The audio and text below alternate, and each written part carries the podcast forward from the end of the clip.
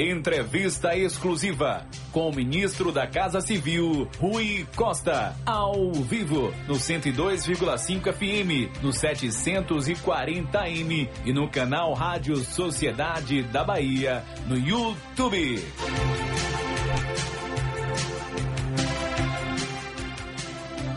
Vamos lá, Silvana. 7 horas claro. mais 16 minutos na Bahia. Você é o Vamos. dono da casa. E hoje nós estamos com a entrevista com o ministro da Casa Civil, Rui Costa. Bom dia, Silvana. Bom dia, ministro.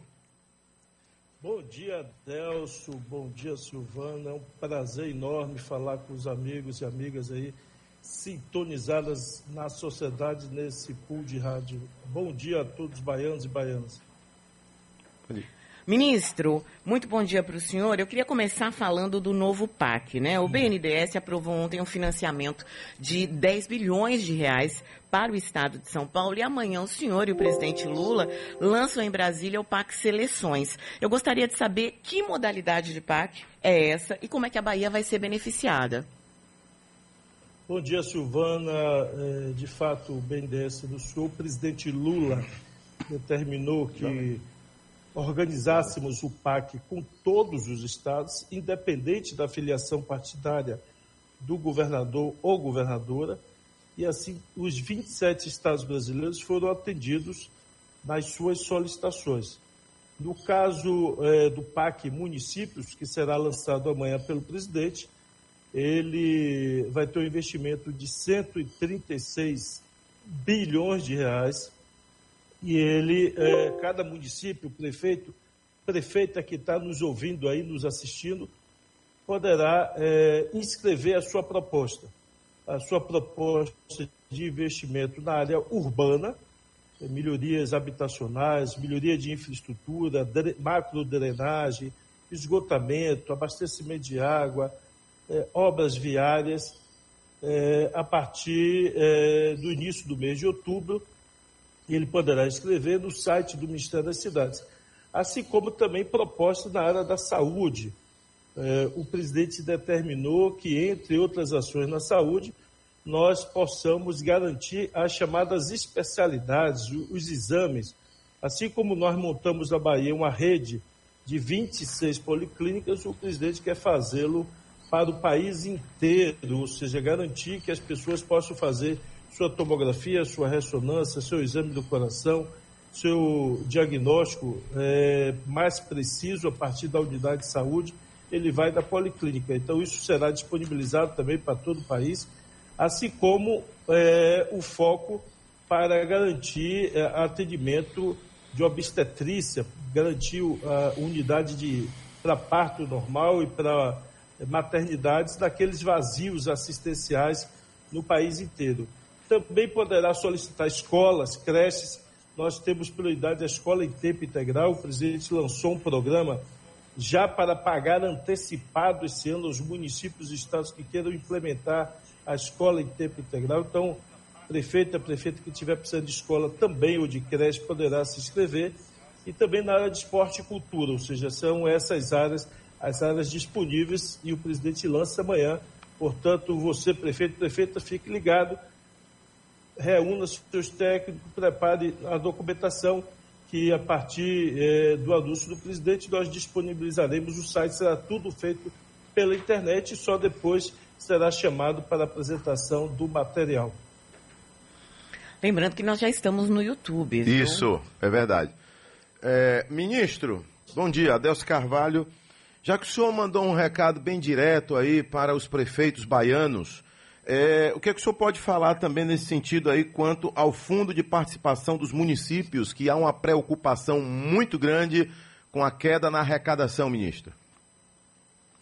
O Adelso, bom dia para você. É, nós reunimos aqui prefeitos, o presidente Lula, como sempre foi na sua história, muito sensibilizado com a questão dos municípios, autorizou que é, enviássemos um projeto de lei garantindo, portanto, que nenhum município, nenhum município brasileiro tenha prejuízo na arrecadação, comparando a arrecadação deste ano com a do ano passado. Ou seja, no mínimo, ele terá o repasse de fundo de participação dos municípios, o FPM, igual à do ano passado.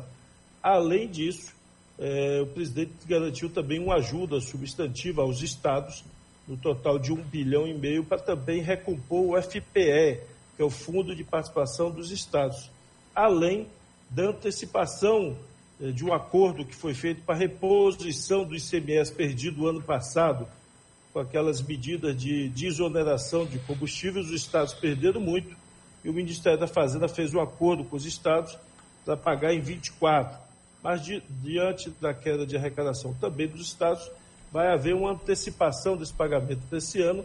Isso beneficia os estados e também aqueles municípios que recebem uma proporção maior de ICMS, também serão beneficiados.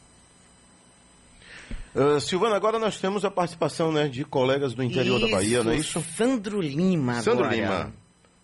Pergunta dele. Sandro Lima, Rádio Esperança FM, Rui Barbosa, Bahia, e presidente da Abraço Bahia. Ministro Rui Costa, é, sobre o PAC, quais as previsões de investimentos para o estado da Bahia? E sobre as rádios comunitárias, existem na Casa Civil muitos processos travados há muito tempo. Qual a previsão de destravar esses processos de rádios comunitárias? Ô Sandro, bom dia para você, para toda a população de Rui Barbosa da nossa Chapada Diamantina. É um prazer enorme estar falando com você. É, deixa eu lhe dizer, na Casa Civil não tem nenhum processo travado de rádio comunitária. Assim que chegar o, os primeiros, nós daremos sequência. É, nós temos dialogado isso com o ministro das Comunicações, que está reorganizando, e nós conversamos recentemente sobre isso, que eu havia recebido solicitações no meu Instagram, no meu Twitter e no meu e-mail sobre essa demanda das rádios comunitárias. Ele está agilizando e em breve ele enviará o processo para a Casa Civil. Mas na Casa Civil ainda nós não temos esse processo, aguardando assim que chegar lá, Sandra, as coisas acontecem rapidamente. Eu não deixo nada esperando. Chegou, tem que tomar uma providência. Ministro Rui Costa, em que pese as ações conjuntas que a gente tem visto das polícias federal e baianas e da inexistência, a gente sabe, né, de uma padronização nacional na computação dos números da violência, como o senhor bem disse ontem, de qualquer ângulo que a gente olhe, os números são uma verdadeira tragédia. E a Bahia, ministro, mais especificamente Salvador e região metropolitana, está apreensiva. A gente nunca viu tantos fuzis, né? E ainda bem, a gente nunca viu também tantas apreensões de fuzis e granadas. E boa parte desse armamento, a gente sabe, é proveniente, acredito que a maioria, do tráfico de armas. E recentemente, acredito que ontem, o senhor disse que é, o senhor, juntamente com o ministro da Justiça e Segurança Pública, Flávio Dino, é, estavam estudando uma política pública de cerco né, para tentar evitar que essas, essas armas longas, chamadas também armas pesadas, chegassem às facções criminosas. Como é que está sendo esse estudo? O que, que vocês estão pensando em termos de cerco para além desse combate às organizações criminosas?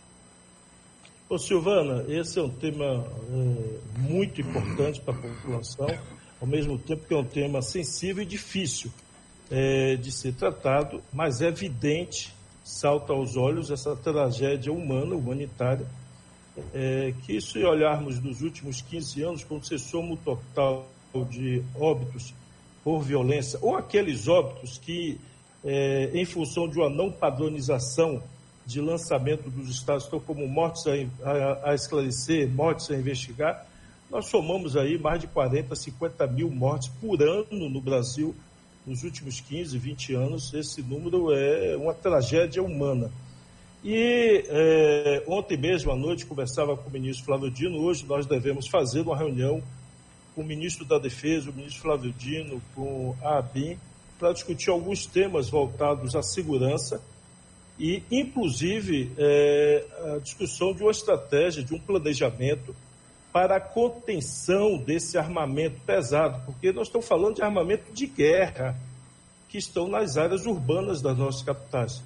É muito preocupante vídeos como aquele que a imprensa divulgou ontem de criminosos fazendo treinamento militar.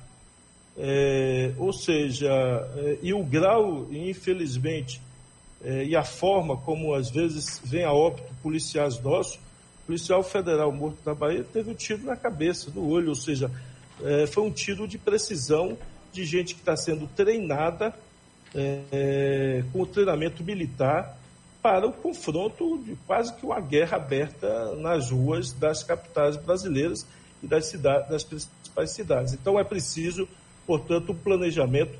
Ah, o Brasil não fabrica é, fuzil americano, não fabrica fuzil israelense, nem alemão, nem russo. É, aqui os bandidos estão enfrentando os policiais com granada, com armamento ponto .50, que é armamento para derrubar avião, helicóptero. Então isso tudo precisa um esforço conjunto, uma união das forças, sejam elas estaduais, municipais também.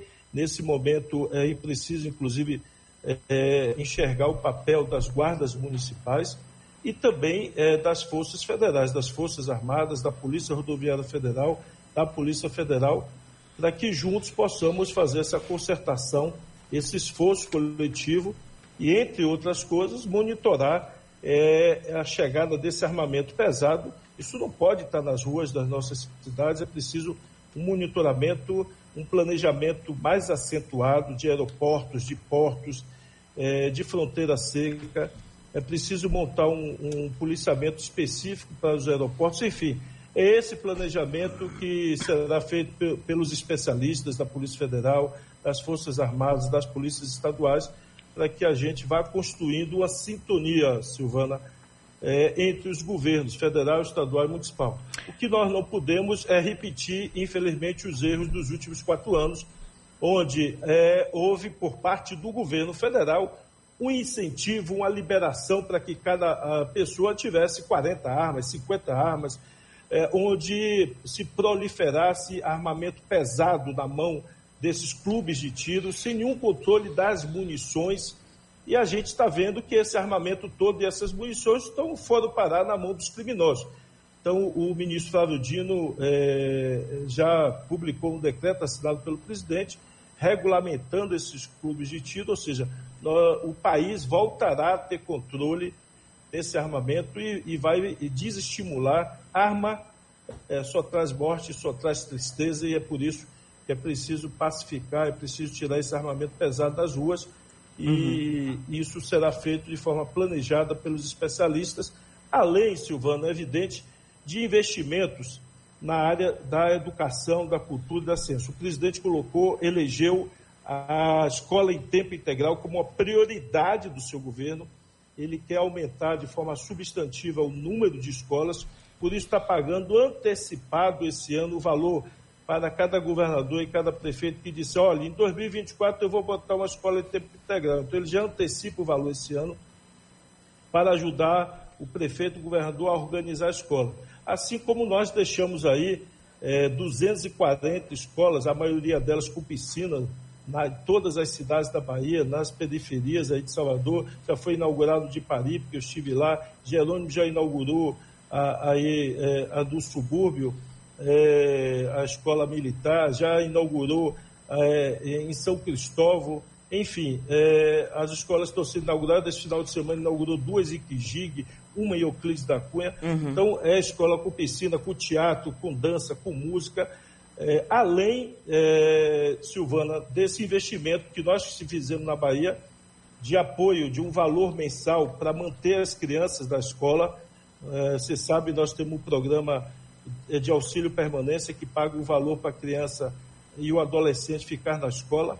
Ontem nós conversávamos com o ministro da Educação é, e organizávamos e vamos submeter ao presidente da República um programa semelhante para o país inteiro, onde o governo federal vai apoiar as famílias carentes para que é, não abandonem a escola, o nível médio.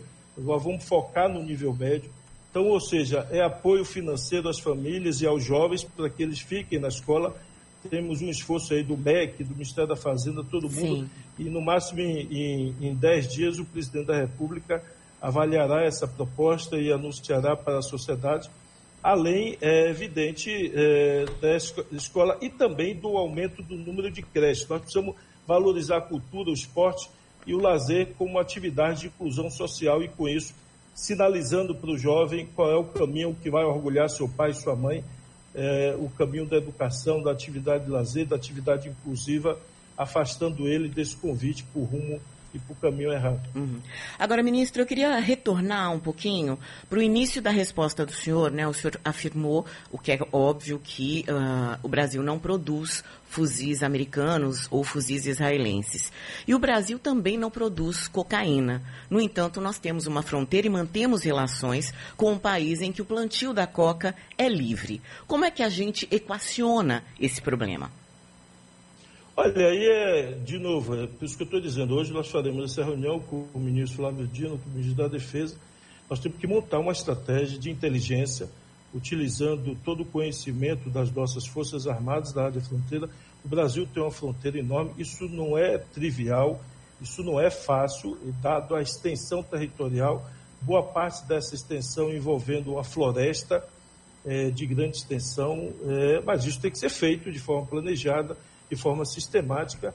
E, repito, também essa inteligência indo para portos e aeroportos. Nós sabemos que muito dessas drogas é, entram e saem do país é, para o exterior e precisa também, viu, Silvano, de um debate grande com a sociedade brasileira envolvendo a área de saúde, a área dos cientistas sociais. É preciso compreender no mundo inteiro esse fenômeno das drogas. Infelizmente, o Brasil se tornou um dos maiores consumidores de droga e na história da humanidade sempre foi assim: se tem consumo para um produto, haverá, mesmo que ilegalmente, fornecedores para esses produtos. Eu me lembro quando a gente assiste filmes aí que conta a história da tentativa dos Estados Unidos de proibir a bebida alcoólica. É, o que se criou nos Estados Unidos foi a máfia. A máfia foi organizada a partir dessa proibição do comércio do álcool, das bebidas alcoólicas, então, mesmo os Estados Unidos, na, com todo o seu poderio, toda a sua força econômica, é, não conseguiu enfrentar esse dilema, porque tinha um volume gigantesco de pessoas querendo consumir álcool, querendo bebida alcoólica. E toda vez na história da humanidade que tem a humanidade ou uma parcela dela quer consumir um produto, haverá, mesmo que decretada a sua ilegalidade, milhares de pessoas dispostas a correr o risco e fornecer esse produto que uma parcela da sociedade quer consumir. Adelson? Ministro, é, eu li mais cedo a seguinte manchete: Amazonas enfrenta a seca histórica e projeta 500 mil pessoas sem acesso à água. Né? E eu estou vendo aqui também tem um plano de abastecimento de água aqui em nosso estado, novos sistemas de abastecimento, barragens e cisternas na Bahia e em todo o Brasil. Nós sabemos né, que é, a seca, a gente tem que aprender a conviver com ela. Infelizmente, não vai mudar essa realidade. Né? E o que é que tem de planos aí para esse enfrentamento, ministro? Olha, amanhã mesmo, é, nesse anúncio do PAC Municípios, o presidente da República anunciará investimentos na área de abastecimento de água. Então, cada governador, governadora, prefeito, prefeito poderá inscrever o seu projeto para abastecimento de água, esgotamento e macro drenagem dentro do PAC. É, Adelso, o que nós estamos vivenciando são os chamados efeitos da é, alteração climática, né, da transição do clima. É, você vê, passamos um período recente no Rio Grande do Sul de uma estiagem forte, onde o governo adotou várias medidas de. Imagine, no Rio Grande do Sul, seca, falta de água, e depois, infelizmente, vem esse temporal que causa essa tragédia é, no Rio Grande do Sul, onde agora nós estamos apoiando com diversas ações. Essa semana vai mais ministros lá para se reunir com os prefeitos para detalhar e encaminhar as ajudas que estão sendo feitas. E agora no norte, uma área que chove bastante, um problema, e nós devemos fazer também, entre hoje e amanhã, uma reunião com o ministro Valdez para discutir as medidas emergenciais para fazer garantir água potável para a população ali do norte do Amazonas, onde está enfrentando uma estiagem enquanto o período de chuva mais forte chega. Ministro Rui Costa, a gente vai agora para Jequié com Elton Bispo. Olá, bom dia, ministro da Casa Civil Rui Costa. Aqui Elton Bispo, direto de Jequié, da Rádio 95 FM. Ministro, diante de algumas demandas para Jequié, alguns investimentos, temos aí a duplicação da BR-116 o aeroporto regional e também a implantação do polo multimodal. o ministro Rui Costa poderia trazer informações aqui para a nossa região? Sim, claro. Um abraço aí a toda a população de Jiquié, saudade. E temos é, uma notícia importante que nós estamos negociando a reabilitação dos contratos de concessões. Quando nós chegamos aqui em janeiro no governo, eh, tínhamos dezenas de contratos de aeroportos, de portos e de rodovias, como a Via Bahia, cujos contratos não estavam sendo executados conforme eh, a norma e com, conforme o que estava escrito. Alguns estavam a passo de tartaruga e outros contratos simplesmente não estavam sendo executados. O que é que nós fizemos? Resolvemos fazer um, eh, uma consulta densa ao TCU, Tribunal de Contas da União, para renegociar esses contratos e reabilitar esses contratos. Então, nós estamos é, fazendo isso nesse momento. O TCU já autorizou que nós fizéssemos essa renegociação desses contratos e estamos, contrato a contrato, fazendo a negociação. A negociação com a Via Bahia, o Ministério dos Transportes está realizando e a nossa expectativa é que a maioria desses contratos nós possamos reabilitá-los até dezembro desse ano. Inclusive o da Via Bahia, que é a 116, que passa por Jiquié, e, portanto, que possamos ter, a partir de janeiro de 24, o retorno aos investimentos. Volta. A 116 já era para estar duplicada até Vitória da Conquista, e não está. Temos problema também na BR-324 de Feira Salvador, e esperamos fazer um novo acordo judicial, inclusive com a Via Bahia, e que ela volte a fazer os investimentos a partir de janeiro de 24, depois de homologado esse acordo do Tribunal de Contas.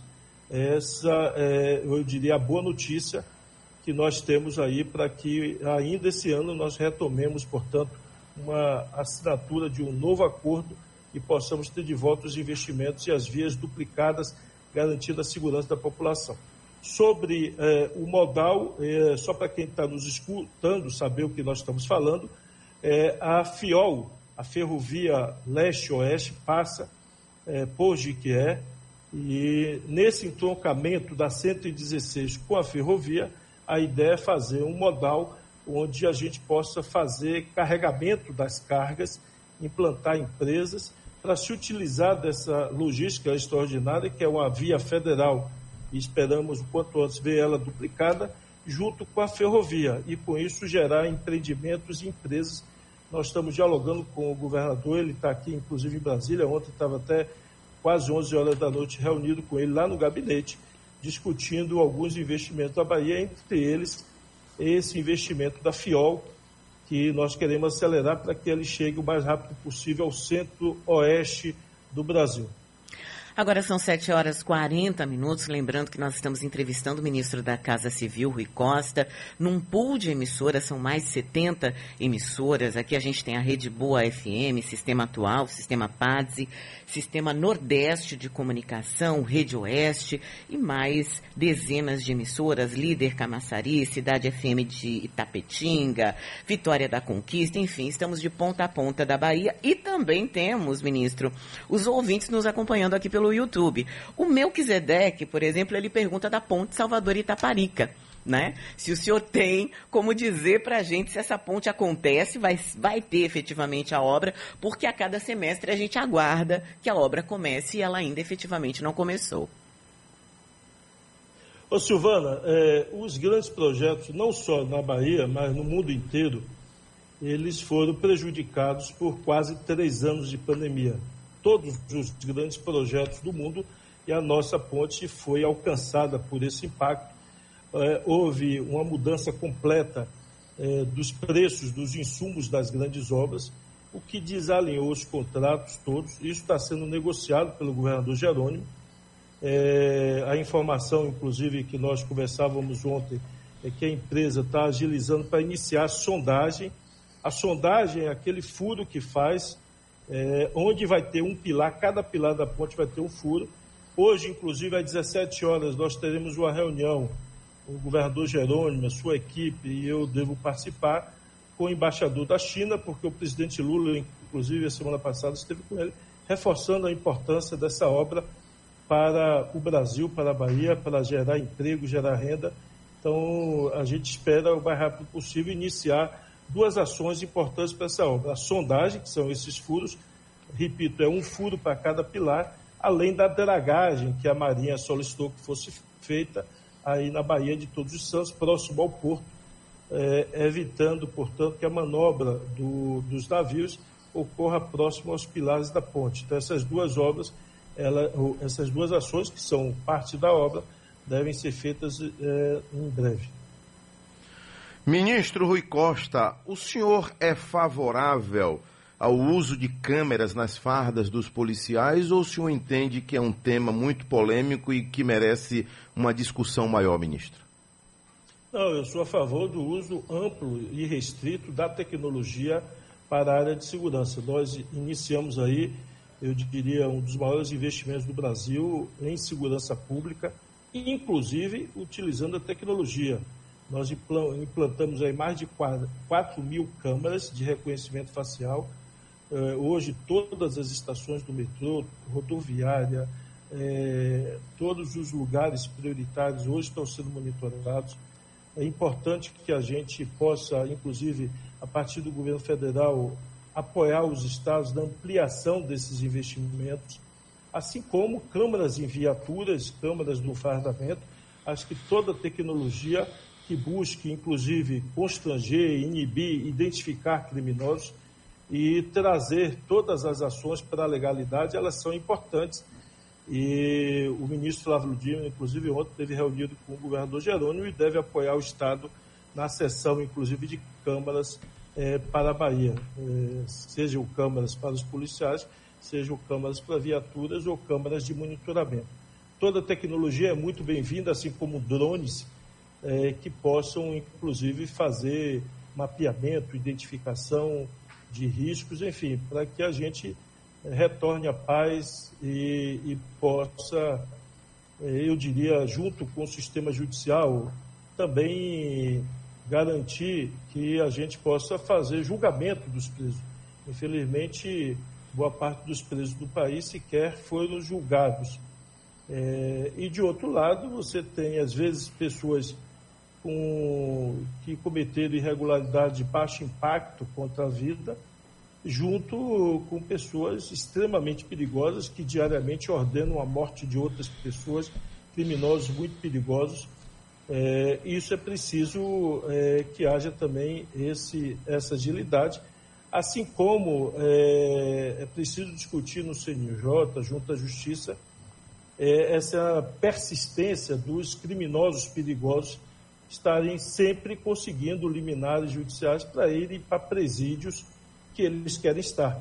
Ou seja, é preciso garantir que gente que manda matar os outros a partir de dentro do presídio possa ficar em presídio de segurança máxima, evitando uma sequência de liminares que às vezes eles conseguem retornando eh, ao presídio de origem e voltando a ordenar a morte de pessoas que estão fora do presídio. Então, eu sou a favor toda tecnologia e toda ajuda e toda concertação é bem-vinda para garantir a segurança pública.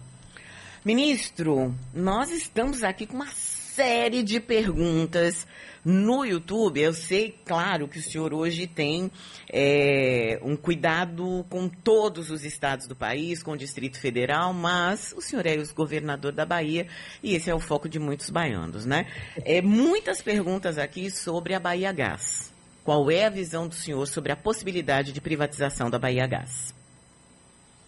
Olha, aí cabe ao governador Jerônimo e aos deputados, porque se for ter alteração legislativa, a definição disso. O que nós fizemos, eu posso falar do que nós fizemos, Silvana. É, a Bahia Gás é uma empresa estratégica de distribuição de gás natural. É, a Petrobras, na gestão passada, do presidente passado, é, colocou à venda uma, um terço das ações da Bahia Gás, ao nosso ver, a preço vil, a preço muito baixo, e para evitar o prejuízo do povo baiano, nós compramos aquelas ações que, ao nosso ver, estavam sendo vendidas a preço muito baixo. Por quê? Porque como a Bahia tem um, tem um percentual das ações, nós tínhamos direito de preferência na compra. E nós exercemos esse direito de preferência para evitar o prejuízo é, dos baianos e baianas. Mas, eventualmente, o governo pode alienar um preço justo aquelas ações que foram compradas no ano passado, não necessariamente saindo da empresa, saindo totalmente da empresa. Ele tinha uma participação até o ano passado, essa participação foi ampliada em função, como eu disse, de uma limitação a preço muito baixo da Petrobras, mas pode se retomar, por exemplo, para o preço, a participação anterior. Mas isso caberá uma definição estratégica do governador Jerônimo e do, da sua equipe. Adelson? É, agora nós temos participação de colega do interior, não é isso? Não é, é agora? a gente já tem aí é a... Manu Pilger, né? Que é já é da tem? PATS, tem aqui, ah. temos uma participação. Deixa eu só ver exatamente. Ah. É, Manu Pilger, é da Rede PATS de rádio. Ministro, aqui é Manu Pilger, da Rádio Povo FM de Feira de Santana. Como é que anda o projeto para a duplicação do anel de contorno, que é o maior é, anel viário do Norte e Nordeste, já que nós sabemos que existe esta necessidade? Manu, bom dia a você, a todos os amigos de feira e da região. Nós aí, Manu, estamos com a duplicação da estrada 116 de Feira até Serrinha e estamos também fazendo a duplicação é, do anel viário oeste, né? É, falta um único, eu diria assim, para quem é de feira ou é da região, falta um quarto né, do anel ser feito. Para quem sai de Salvador, é aquele trecho que você sai da 324 e vai para a Serrinha, aquele trecho, aquele um quarto falta fazer. O projeto está sendo feito nesse momento. A sinalização do ministro Renan dos Transportes, que até dezembro, final de dezembro, é, esse projeto esteja concluído no máximo até dezembro. E ele está no PAC, esse trecho, essa duplicação do anel viário, e ele será, assim que o projeto for concluído, ele será licitado e iniciado a obra. Portanto, eu quero tranquilizar aí a todos os amigos e amigos de feira, ou aqueles que usam o anel, assim, toda a população que vai para o nordeste do estado, que sai de Salvador, da região metropolitana, passa por esse anel, ou quem se dirige, vem do sul e se dirige ao nordeste, passa por ele, é um engarrafamento monstruoso. É, e esse ano ainda nós concluiremos o projeto, está no PAC e nós garantimos o início ah, do ano, no ano que vem dessa obra será licitada e iniciada. Ministro Rui Costa, estamos vendo aí, é, a imprensa nacional vem mostrando uma corrida e muitas articulações aí para a vaga que vai surgir no STF. Né? E o nome que é mais citado hoje é do ministro Flávio Dino. Né? Ele tem seu apoio? O senhor apoia Flávio Dino nessa corrida para o STF, ministro? O Adelso, deixa eu lhe dizer uma coisa. A minha função hoje, é evidente que o nome ministro é um nome que pomposo, né? Todos nós gostamos de ouvir a palavra ministro. Mas eu, assim que eu assumi, eu disse ao presidente que eu, a minha função era de assessor do presidente. Eu gosto sempre, estou aqui ainda dando entrevista, não saí de casa ainda, de sandália havaiana.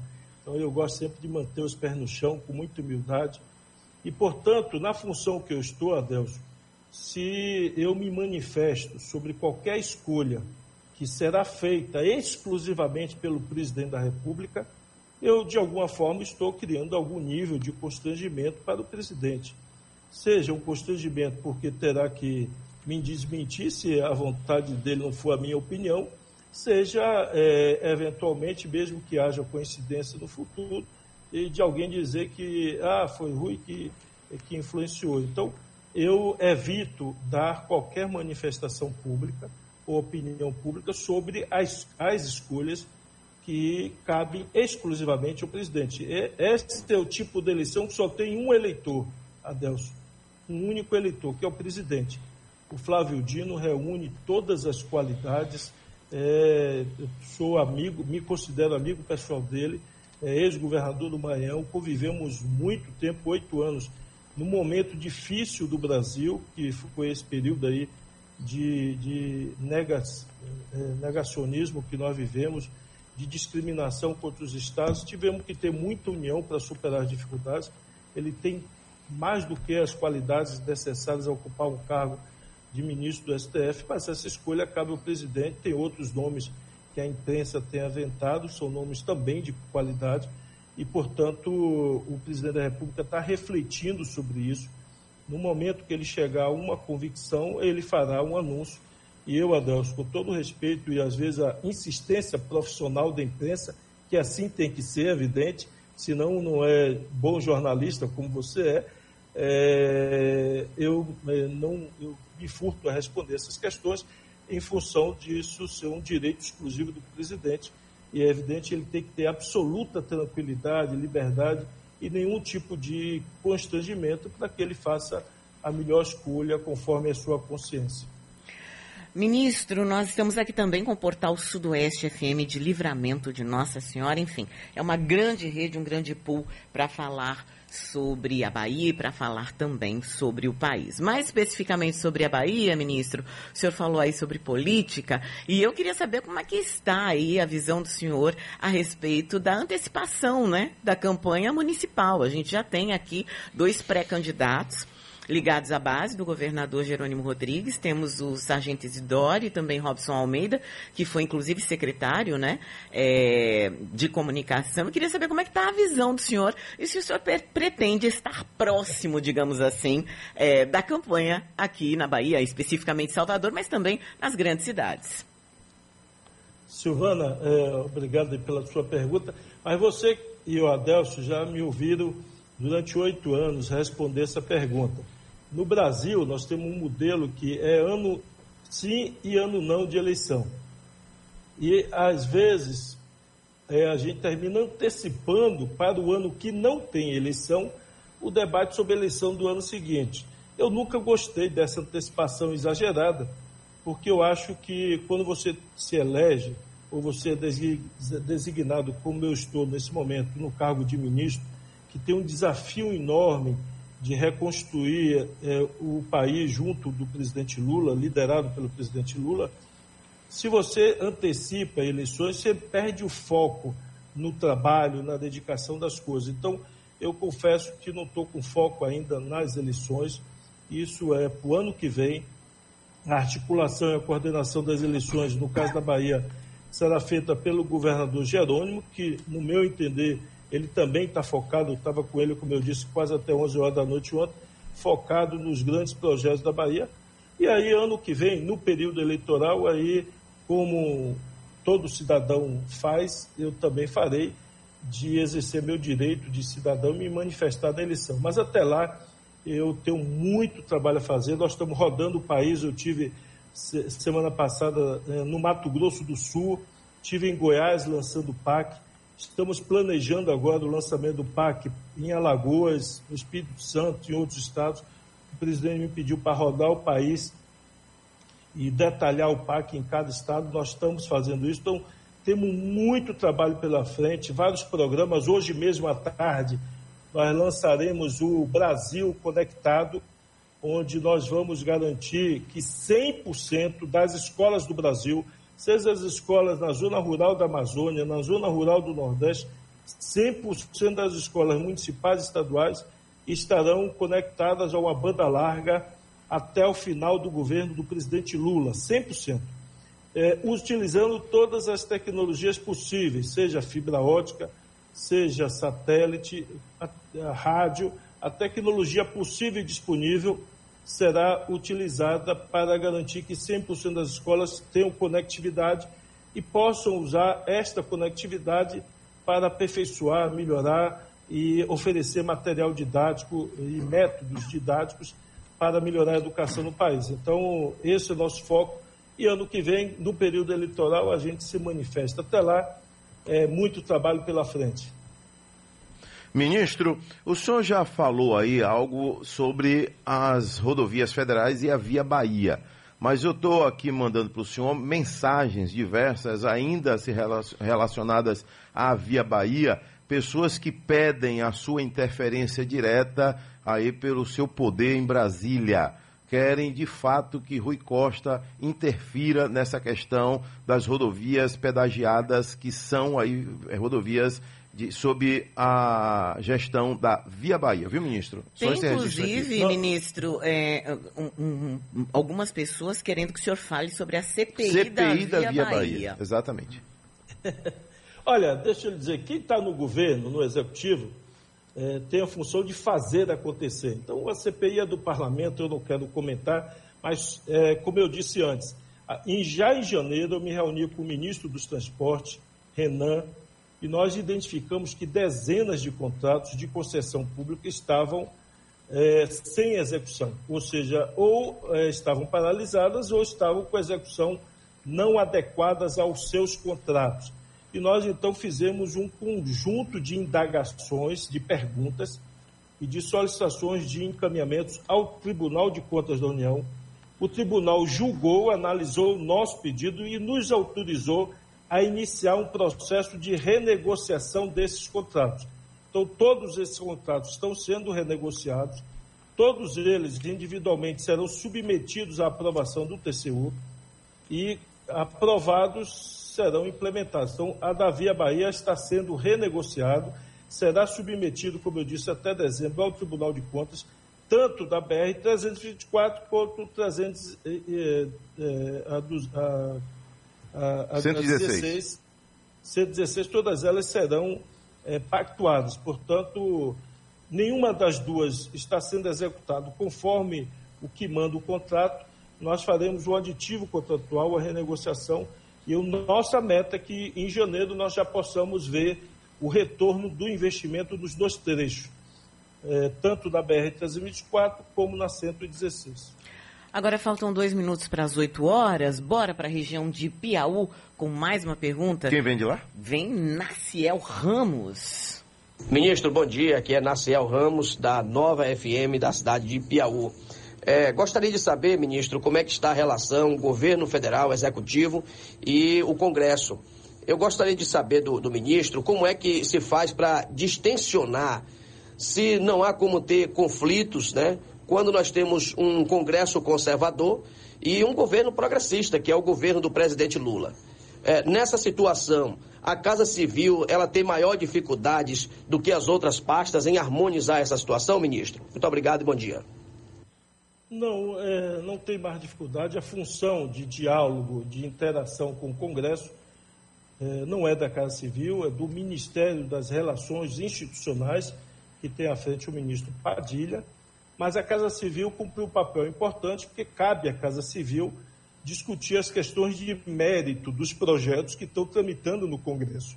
Então, junto com a SRI, a gente sempre está em reunião com os relatores do, da, dos projetos de lei, das PECs, os relatores das medidas provisórias, das, eh, as comissões discutindo é, sobre o mérito, sobre o conteúdo. E eu diria que é, é preciso muito diálogo.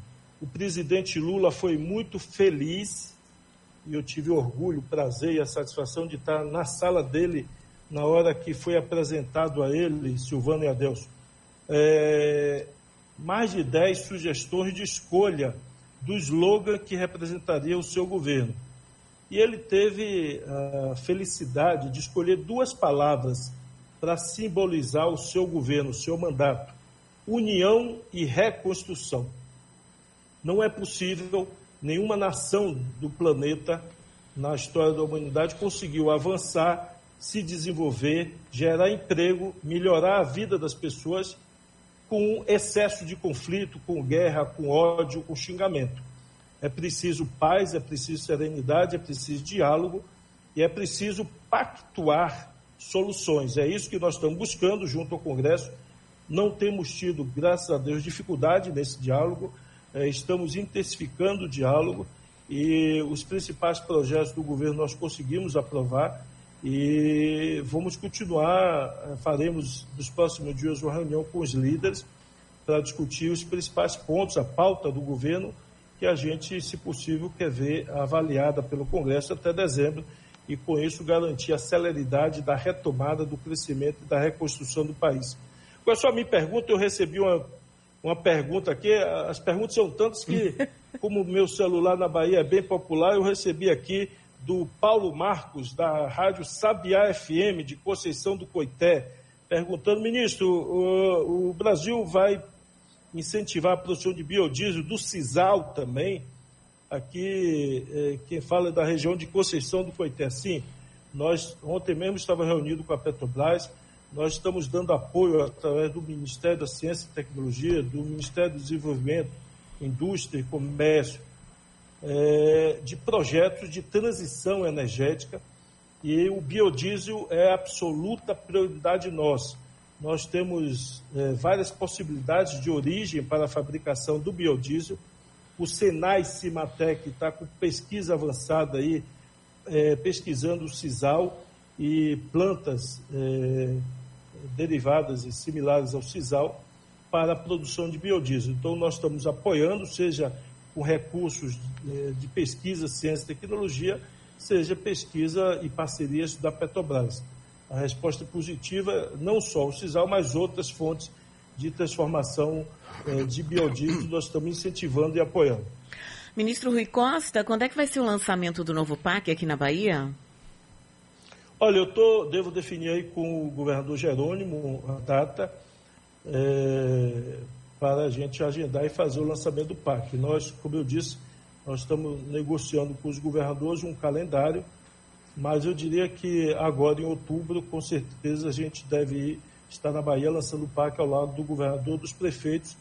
É, acertamos já ontem também o lançamento em Alagoas, é, com as lideranças políticas de Alagoas, não só o governador, os prefeitos, mas também o presidente da Câmara ali, onde nós queremos com todo mundo junto e sinalizando assim temos feito em vários estados preciso juntar todo mundo, mesmo que às vezes quem é adversário nos estados, no evento, dando uma demonstração clara para a sociedade que na hora de pensar no seu estado, na sua cidade, todo mundo dá as mãos, independente das divergências políticas e ideológicas.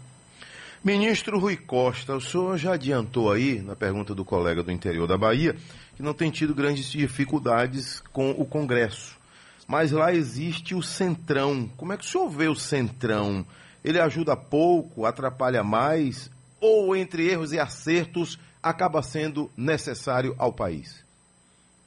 Olha, o Congresso Nacional, assim como a Assembleia Legislativa de cada estado, ou a Câmara de Vereadores, ela representa é, o quanto plural é a sociedade brasileira. Se você não enxergar isso, é, você está querendo, não está conseguindo enxergar a diversidade de opiniões da sociedade. Então, a Casa Legislativa é o reflexo dessa é, composição plural de pensamentos. E eu sou a favor sempre do diálogo intenso entre aqueles que pensam diferentes. E eu tenho repetido, viu, Adelso, a gente precisa relembrar é, de como vivíamos em paz no passado recente. Eu me lembro, eu era criança, adolescente, é, meu pai me levava para Fonte Nova para ver o jogo do Bahia, que meu time, por sinal, não anda bem das pernas. Mas antes, inclusive, da Fonte Nova, eu me lembro de ter um lembranças remotas daquele Campo da Graça, ainda que meu pai me levava. E desde aquela época, a gente ia para Fonte Nova, as famílias que torciam pelo Bahia, as famílias que torciam pelo Vitória, sentavam lado a lado, brincavam, se provocavam, mas não se agrediam era possível sentar do lado de alguém que torce de um time diferente, sentar numa mesa com pessoas que têm religiões diferentes, que têm opiniões políticas, partidárias diferentes. Então, infelizmente, eh, nos últimos anos vem se consolidando no Brasil uma, uma coisa de intolerância, onde as pessoas, porque torcem de times diferentes, não podem sentar junto, pessoas que professam religiões diferentes não conseguem conviver, ou porque tem pensamento político partidário diferentes, se negam a sentar numa mesma mesa. Eh, vivemos um período dos últimos quatro anos onde o presidente da República incentivava a briga das famílias porque eh, tinham opiniões políticas diferentes. Então, nós não concordamos com isso, ao contrário, nós entendemos que a sociedade é plural e o diálogo faz com que nós possamos encontrar um meio termo, uma síntese é, e para encontrar essa síntese, cada um tem que abrir mão da sua posição original. Se todo mundo ficar fixado 100% na sua posição original, nós nunca chegaremos a um acordo sobre nada. Então é preciso sempre buscar é, uma síntese que garanta, acima de tudo, o interesse da população. O nosso olhar tem que ser prioritariamente o interesse da população, por isso eu não tenho dificuldade alguma de dialogar com ninguém se a pauta for o interesse da população de cada estado brasileiro, de cada cidade do Brasil, de cuidar de gente. Então, aí fica fácil chegar a um acordo. Puxa um pouquinho para lá, puxa um pouquinho para cá, às vezes a gente chega ao entendimento. Agora, 8 horas e 9 minutos, é isso, Adelson? Não, 7. 7 minutos aqui em dois na capital baiana. Ministro, é, eu vou fazer uma pergunta que é delicada, né, para o senhor. O senhor disse que, é, claro, o diálogo ele é importante, mas eu percebo, tanto na fala do senhor, o senhor fez uma referência, como também na fala do presidente Lula, muitas referências ao governo Bolsonaro. E me parece, como jornalista, como alguém que acompanha o dia a dia da população, que isso também acirra um pouco os ânimos, né? Na medida que quando, quando a gente olha pelo retrovisor e a gente é, responsabiliza ainda que seja essa a crença do senhor e do presidente, é, o governo anterior por determinadas medidas, isso acaba acirrando um pouco os ânimos. Será que não está na hora da gente só olhar para frente, ministro, e, e, e, tocar a vida em que pese as responsabilidades que já estão sendo, na verdade, eu acho que esclarecidas? Hoje, por exemplo, a gente tem a CPMI dos atos de 8 de janeiro. Olha, Silvana, você pode olhar que durante toda a entrevista eu, em momento nenhum, usei adjetivos. Adjetivei mesmo o governo passado. Mas é importante, eu acho, sempre estar pontuando aquilo que nós não podemos repetir. Se tem algo que é importante, todos nós somos seres humanos passíveis de erro. O que nós todos temos que saber é eventuais erros que nós cometemos, nós não podemos simplesmente esquecê-los. É, é importante que a gente tenha, os tenha na memória para poder não repeti-los. Então, ao ressaltar aqui pontos que nós não podemos repetir, é, o que a gente quer não é remoer erros do passado, é apenas, por exemplo, como eu disse, é, dessa coisa da propagação do ódio, de fake news. Então, isso fez muito mal ao Brasil. Então, isso é importante que a gente sempre relembre para a gente não repetir é, no presente como, por exemplo, eh, hoje nós estamos fazendo um esforço enorme, Silvana, o Ministério da Saúde, para retomar a vacinação de crianças. Então, a, a, a retomar a vacinação de meninas. No mundo inteiro, eu visitei a, Praga, na Europa, eh, um hospital do câncer lá, ligado à Universidade de Praga, um dos maiores hospitais da Europa, e fiquei quase um dia inteiro lá conhecendo a política de rastreamento de câncer em meninas, em mulheres lá na, Europa e desse hospital. E o carro-chefe, eles me diziam, é, é, da ausência de câncer lá, é, é as suas vacinas. É, é, o rastreamento e a vacinação na idade certa.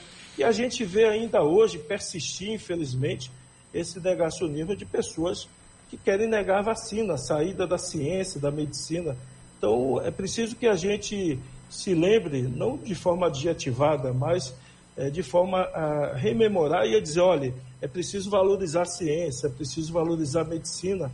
A vacina é fundamental para prevenir doenças nas crianças. É, existem hoje vacinas aplicadas há 20 anos que evitam câncer em meninas. Então é preciso que a gente volte a incentivar, que a imprensa nos ajude para que aqueles valores pregados durante quatro anos eles sejam superados, não no sentido do acirramento, mas no sentido da superação. Ministro, é, existe hoje no Brasil uma expectativa muito grande, para uns, para outros, um certo medo e até incerteza com relação à economia. É óbvio que quem fala pela economia é Fernando Haddad. Mas o senhor, na condição de ministro da Casa Civil, a Casa Civil sempre foi tida como ah, uma pasta de um super ministério, não é? a Casa Civil. O que o senhor tem a dizer à população baiana e brasileira com relação a esse tema tão importante, que de repente sua mensagem pode acalmar nossos corações? Adelso, ao contrário, eu diria que o Brasil vive um momento de otimismo com relação à sua economia. Se você comparar com janeiro, janeiro aqueles pessimistas diziam que, ó, o Brasil no máximo, no máximo, se crescer, se crescer, vai crescer 1%. Hoje, o que é que nós estamos? Ah, o crescimento chega a quase 3%. de crescimento. Hoje o Brasil, é, Adelso, é o sexto país do mundo em taxa de crescimento. Parece é o sexto, com esse crescimento de hoje, do mês de setembro.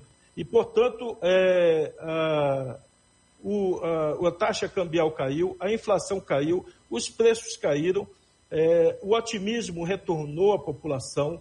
É, o Brasil é, lançou, o presidente Lula lançou com o ministro Haddad é, o programa Desenrola, que está buscando reduzir o endividamento das famílias.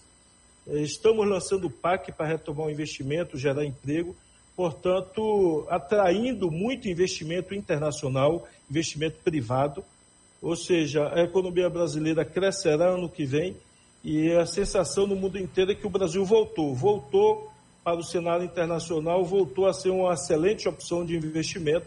Então, eu diria que a economia brasileira reage positivamente, mesmo num cenário adverso internacional de guerra na Ucrânia, com um cenário adverso de subida da inflação de alta de juros nos Estados Unidos, eh, em alguns países da Europa, mesmo no cenário adverso, o Brasil dá sinais extremamente positivos de retomada forte da sua economia. E assim finalizamos então, né, Silvana, a entrevista com o ministro da Casa Civil, Rui Costa. Obrigado, ministro. Ministro, muito obrigado. O senhor quer deixar alguma mensagem específica para os baianos? Eu quero sim deixar uma mensagem de otimismo, de trabalho, parabenizar o governador Jerônimo pela sua firmeza, pelo seu trabalho, é, pela sua dedicação, parabenizar a sua equipe e estaremos juntos. Eu estou aqui junto, colado, apoiando no que for necessário e sempre com muita saudade, saudade inclusive da, da família. É, e aí eu quero mandar, me permita aqui, um beijo à minha família, meus filhos, Caio, é, Aline, minha esposa, Aline, minhas duas filhinhas, Marina e Malu. Falei com as duas antes da entrevista, porque eu normalmente falo todo dia com elas com o vídeo nesse horário, sete horas, que é a hora que elas estão tomando café antes de ir para a escola. E hoje eu liguei antes das sete, porque eu disse, olha, o papai não vai poder falar nesse período das sete, porque eu vou estar dando entrevista à sociedade e à uhum. rede de rádio Adelso e a Silvana. Mas eu quero aqui mandar um beijo para elas, para minha família, em nome de todas as famílias dos baianos e baianas. Que Deus nos abençoe. Muito obrigado. Ministro, que assim seja. Quando o senhor vier à Bahia, por favor, venha nos visitar Isso, aqui no estúdio. Viu? presencial. Com muito prazer. Obrigada, bom dia. Valeu, Silvana. Obrigado. Obrigada Entrevista você, esclarecedora, né, aqui, com o ministro coisa. da Casa Civil, né? É uma entrevista que já está repercutindo. Com certeza. Nos sites Inclusive, e nas emissoras. tem reunião hoje que ninguém sabia, né? Pois o Ministério é, da Defesa para falar é, desse combate. Achei muito importante é, é, alguns pontos aí que o ministro tocou, enfim, essa resolução do PAC, é, essa fala dele também, que eu acho importante, sabe, Adelson? É, você não remoer mais. A gente tem um acirramento muito grande Exatamente. na população. E o que a gente quer é caminhar junto, né? É, quanto mais você fala, mais você ah. reverbera, né? Exatamente. Dá mais vez, dá mais voz. É, e eu agradeço aqui, todos nós, né, a esse pool de rádios, né, importantíssimo esse pool de emissoras, aí a gente avançando mais ainda nessa comunicação. Obrigada, bom Obrigado dia. Obrigado a você, Silvana. Obrigado, Luan. Obrigado aos colegas, os meninos aqui que estiveram com a gente. Paulo Calil, todos né, que participam, Gleidson Tavares, nosso diretor, Luciano, todos que se envolveram nessa entrevista aqui com o ministro da Casa Civil, Rui Costa.